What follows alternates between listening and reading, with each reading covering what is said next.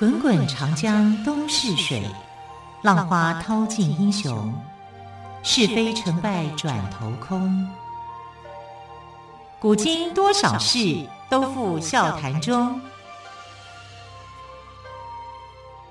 陪你说历史，汪培制作主持。欢迎朋友们收听今天的《陪你说历史》节目，我是汪培。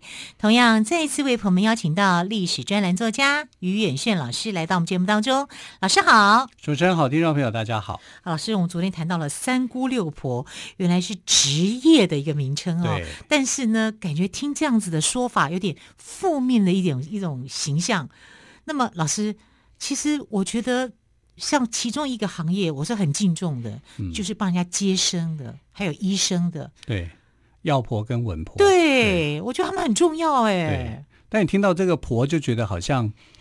好像有点怪，对不对啊？就是为什么明朝人要这样子去称呼他们？可是以前他们，可是他们以前也没有那种女士的说法吧？比方说，我是我是汪稳婆，就这样啊，就叫汪女士，会觉得好一点。是以前是没有女士的这样的说法吗？因为他们对女性，你看这就叫重男轻女。对，女性的地位在明朝就相对的是非常低呀。啊，那其他的朝代可能没有那么不好。你像在唐代，唐代的话，我觉得那个女性地位就很高，就高出很多。反正越后面，武则天都当皇帝了。对呀、啊，那时候对女性真的非常的尊重哈。那到明代的社会里面呢，反正是你看这个三姑六婆都是女性嘛，因为这是女性的行业嘛，然后反而被歧视啊。对，但我们来看这个呃药婆啊，也就是女医师，女医师其实。重点是她，她在各代来讲是很受重视的啊。这个中国的女医师呢，最有名的，我想应该就是明代的谭允贤了。明代的谭允贤，对，是不是就是我们看到的陆剧《女医明妃传》的谭允贤呢？呃，那女《女医明妃传》那个叫杭允贤哦，杭允贤呐，杭允贤，对，但其实她就是谭允贤。啊，他是把两个人给合为一个人，然后叫做杭允贤，也就是杭皇后嘛。是杭皇后再加上我想起来了，对对对，啊，谭允贤的故事，然后合成为一个人。那其实这是两个人，而这两个人会不会有交集呢？没有啊，因为在《女医明妃传》里面所牵涉到的两个皇帝，一个就是明英宗朱祁镇，明代宗朱祁钰。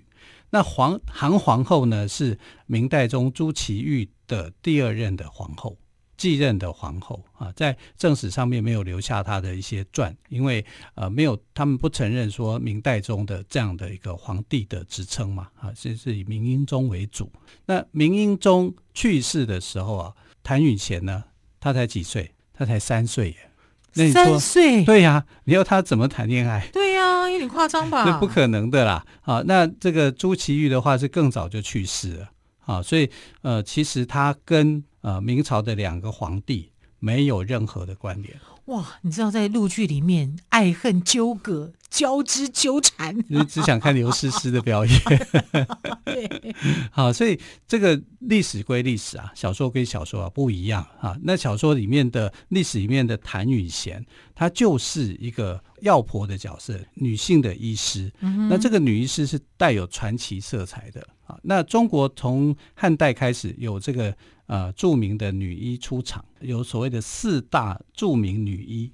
我们来看这个时代来讲，就是汉代的义硕，义就是正义的义，媒妁之言的妁。义硕呢是最早出现的一个女医师，她的医术是很高的。可是我们怎么对这个名字好陌生呢？啊？因为我们对女医真的不熟啊，除了谭允贤以外。啊，其他三个，谭允贤也是因为有陆剧的关系，我还比较熟。我最熟还比较还反而是大长今。其实谭允贤有著作流传，哦、他的著作是，是我们自己没有去注意到。对对对，哈、啊。那易硕呢是最早的一个名医啊，他是汉代的一个名医。再来就是近代的鲍姑啊，不是抱头抱枪姑，鲍姑，他、嗯、姓鲍啊啊，鲍姑啊这个人。那宋代有一个叫张小娘子啊。鲍姑跟张小娘子名字都没有留下来，啊，所以比较可惜一点哈。那明代就是谭允贤，那谭允贤呢，不但有他的一个生平，他还有著作啊，他的著作叫《女医杂言》，啊，里面《女医杂言》里面呢收录有三十一篇他的这个个案的研究跟说明啊，所以它变成了是这个呃古代唯一呃就是第一个出现的女医师的这个呃官方的就诊的记录啊，就是呃他把它给写下来，让大家能够知道。就是说，妇女发生了什么样的疾病啊？怎么样去医治这个过程？当然，他的病例、他的临床非常的多，不止三十一篇呐、可是他写的写这个女医杂言的时候，年纪已经五十岁了啊，所以他就觉得他应该把它给写出来。然后他的记忆有一点，就是很多事情都比较模糊了，所以他用记忆式的、回忆式的方式，把这三十一篇的这个呃，他那也不容易了耶。对对对，那是他跟他的儿子，还有他的祖母的孙子、嗯、啊，就是那一辈的孙子一起去共同去完成的。嗯哼，其实说真的是相当不简单。对，而且医理这种东西要都很复杂的，对对对，不好写的。但他们家是医学世家，嗯、啊是。可以的，那他是怎么样的一个医学世家法呢？就是谭玉贤是出生在明朝天顺五年，就西元一四六一年的时时候，哈，那个时候那时候他出生的，他出生在江苏，哈，江苏的这个无锡这个地方，他的祖父叫谭父，哈，那祖母姓如，如果的如在一个草字头，哈，他的祖父祖母都是那个时候的很有名的医师，啊，所以他们是医学世家，但医学世家里面呢，他祖母就一直在告诉这个谭允贤说：“你不要去学医，为什么呢？因为得不到很好的尊重，尊重啊，就不希望他学医。可是谭允贤，因为你就在你是世家，然后你们家就是学医药的，他一定受影响嘛。他又很喜欢啊，大家都觉得说他对这个医药的敏锐度又很高，他又很聪明啊，所以呃，这个祖父母啊，就是没有办法去，小孩子就很。”很坚持要学，好，所以他就好吧。那你坚持学，我就教你。但是我教你以后，你千万不要自己就上手啊，就去治，就去治病啊。就是说你要去治病，那还不行的。但是你学是可以的啊。那他长大以后呢，就嫁给一个姓杨的一个男子为妻。啊，所以她的丈夫姓杨，但是丈夫是谁没有留下来啊、嗯？那我从这里就会看到，他跟这个明代的两个皇帝一点渊源都没有，啊，根本两个就没有交集。好，那祖母过世以后呢，这个谭允贤有一天就生了病，这好像是这个气血失调这一方面的问题，所以他就在想。我既然从祖父母那边去学到了一些医一些医术，我不能够医别人，但我医我自己可以吧？对啊，啊，所以他医别人有责任啊。那我就从自己开始医。对呀、啊，我还没有正式当医师，对啊，对不对？哈、啊，那时候的医师也不被尊重，我干脆我就自己医好我自己好。我生病了，我医我自己可以吧？命是我自己的。结果呢，他有一天呢、啊，他就这个做了一场梦，就梦见他的祖母。他祖母就跟他讲说：“你治他的病的药，哈，在哪一个药书里面第几卷第几行？你根据这个药去服用，你就你就会康复吗？对，你就会康复。哇，这个梦实在太神奇了。对对对。然后他的祖母还吩咐他说：你要把这个医术要发扬光大啊！可是你的寿命只有七十三岁啊，就是连年寿都告诉他了。七十三岁在那个年代也算是高。”也算是不是说不敢说高寿，但是寿命也算长了。你知道谭允贤活了几岁吗？不知道，九十七岁。所以这个梦是假的嘛？他到五十岁的时候就想起这个梦，然后他五十岁还想说：“哎呀，我大概只有二十几年可以活啊！”所以他就去写他的医书，反而知道了。反而他有这样子的一个顾虑，把握他的时间去写书。对。哎，我觉得这样也算是一个收获哎。对，所以上天有好生之德啊，就多给他了好几年的年限。对，因为他写了这些医书，医了很多人，帮助了很多人哦，也算是行善积德了。对啊，行善积德，然后你的寿命就变长了。对，那就将近百岁的人瑞。积善之家庆有余，这真的是真的。对，所以谭女贤是一个很长寿的人。嗯、他很长寿的人是因为为什么？你懂医药，你懂怎么样去治疗自己的身体，怎么样保护自己。对对，其实我是觉得哦，他的祖母那个梦一定是假的，骗人的。他只是要告诉大家要相信他。对，但是你们都不相信我啊，所以我就说这是我祖母托梦给我啊。第第医书第几卷第几行啊？拿这个就会治好我的药，治好我的病。那其实都是他自己去琢磨他的一个病情的状况，就把他那个气血失调的状况给治好嘛。那他为什么要去发扬光大这个医术？他说是祖母做梦请托他的，实际上是他自己心里头想要这样子做的。我觉得这才是一个比较合理的答案呢。啊，反正中医药就是玄之又玄了哦，真的要。花很多心思，药理啦、琢磨啦，还有一些临床，这些都非常的重要。好，我们先休息一下，稍后再继续，请岳轩老师跟我们说谭允贤的故事。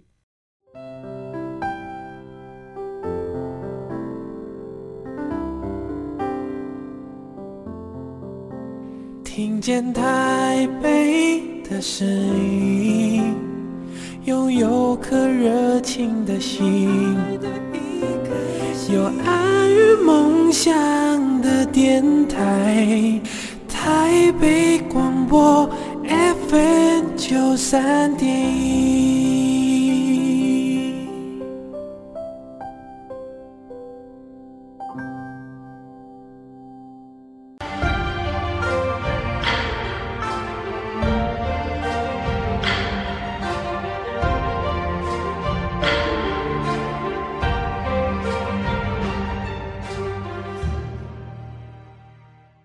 你说历史节目，我是汪培。今天特别来宾，历史专栏作家于远炫老师，跟我们谈的是明代的名医谭允贤老师。你刚刚说这个谭允贤呢，呃，他活到了九十几岁，对，九十七岁，真的是高寿哦。大家一定很懂得养生之道。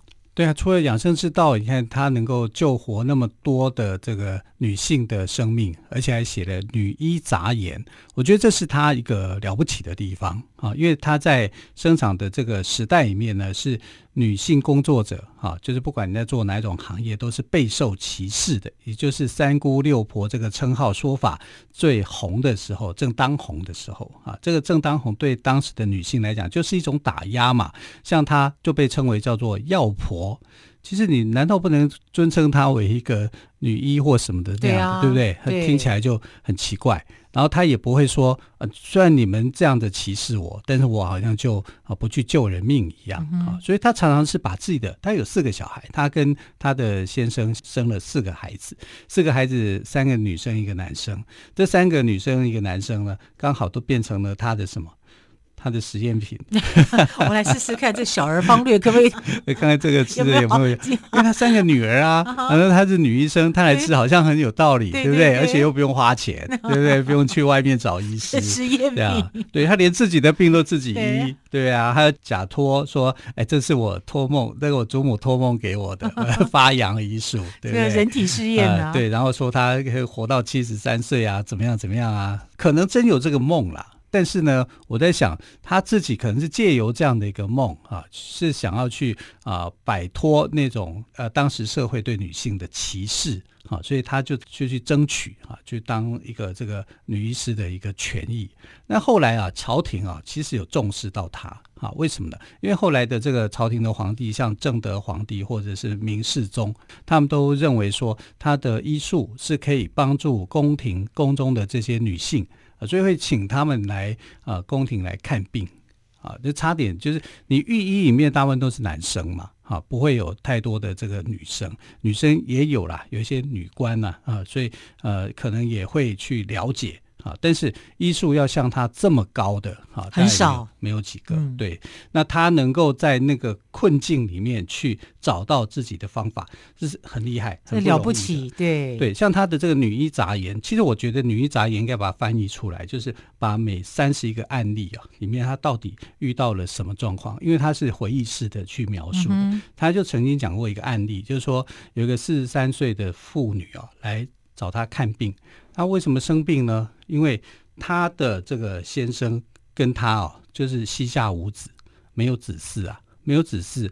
然后他的先生就去娶妾，这个在当时社会应该是合合理的啊，就是你必须要传宗接代啊，所以这个妻子就因为这样子就忍受丈夫去娶娶妾这件事情。哇，那心情一定会受影响，嗯，就是心情受到影响，而且她的丈夫娶了妾以后就不回来了，不理他以后，他的心情就受打击，受打击，然后就来生病了，然后就去找这个谭允贤来看病。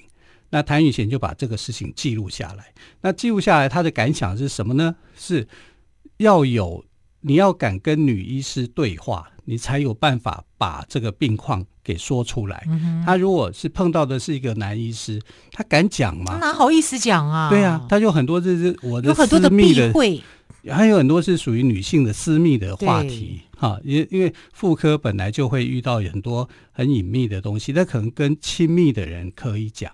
啊，然后或者是同性的人，你可以讲，啊，你随便跟一个男医师讲讲一些很亲密的、涉及到隐私的东西，太奇怪了，太奇怪。还好，就是谭玉贤，因为她是女医师，她就敢跟他说，而你更敢跟他说的时候，他才能够对症下药，找出一个方法去解决他的问题嘛。所以谭允贤所介意的其实是这样，社会上需要有女医师的存在啊，不是说医师一定要分男女啦。而是妇女有这个问题的时候，她不敢开口的时候，有一个女医师在旁协助，或者是因为这样子更了解她的病情，你来才能够对症下药。所以这个《女医杂言》哦，是她的生平很重要的一本书。她在五十岁那一年所写的，哈，当然她可能一个想法就是，我祖母说我只能活到七十三岁，那我的人生已经过了一一半了，好像时间快到了，我要赶快把这个写完。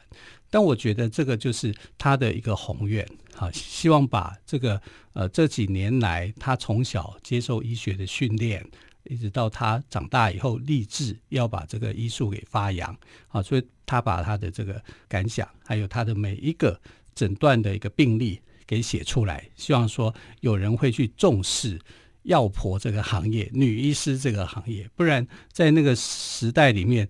实在是太被欺负了，太污名化了啊！污名化到什么程度啊？就是很很多人去看都觉得说，女医师看完病你就要赶快走，为什么呢？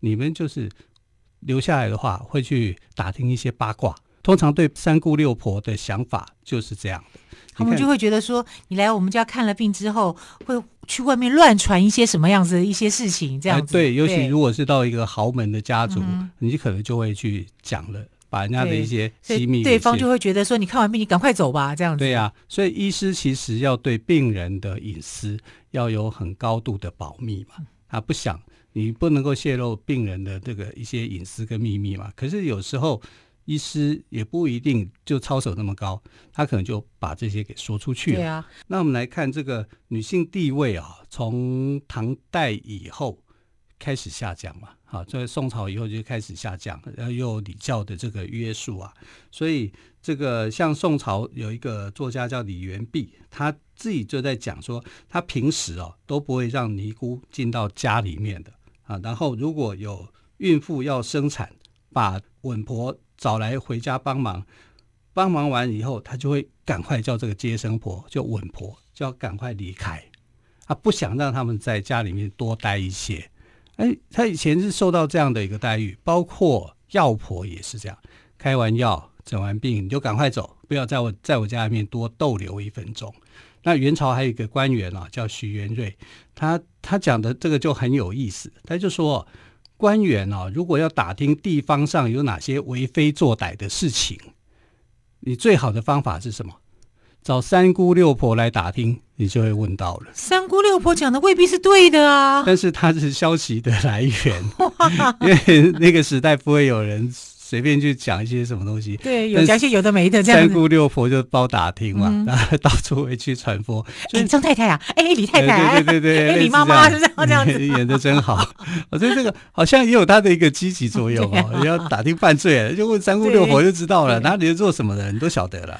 呃，从元代以后的，他们就认为说，女性啊就应该要在家里面相夫教子，如果在街上工作抛头露面。那你的个性上面就一定是很奇怪的啊，所以当时的社会啊，尤其元明两代的哈，其实清朝也是这样哈，就是对这些职业女性是带有偏见的啊，在这种封闭的社会的封闭制度之下啊，这个女医啊、女医师的存在其实就很有必要。所以谭允贤能够在明代这样的社会里面挣扎成长上来，我觉得这个是很不容易的。他一定心里头是呃有过很多的挫折啊，然后。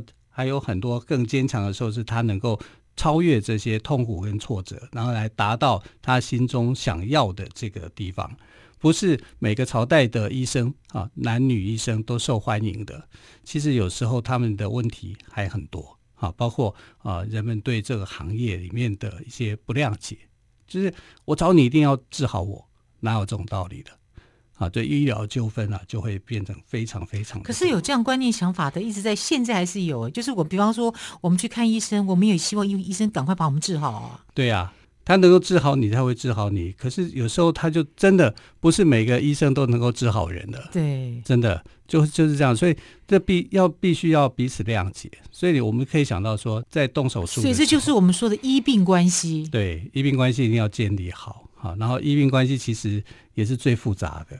啊，因为每个人都会觉得说，哎呀，我的亲属有问题，就是你医生医术不好。嗯哼，啊，如果医术好，你就不会这个样子。常常常常会这样子啊，所以这个为什么药婆、稳婆啊这种行业会变成三姑六婆？就是那个时代的人根本不相信这群人，甚至觉得他们是别有用心的，甚至这些所谓的药婆、文婆也是可以被收买的。然后要要利用你去做一些坏事情，嗯，也有可能的。老师，嗯，我想起来了，在《如懿传》里面，那个稳婆呢，就是接生婆，对，那个接生婆呢，让如懿呢的胎位有点不正，嗯，生产过程非常的辛苦，嗯，就是动了一些手脚，对，动了一些手脚，因为他们知道一些方法，对，啊，对，然后一些偏门的技巧或干嘛，所以接生婆还是蛮厉害的，她可以影响到对方生产，哎。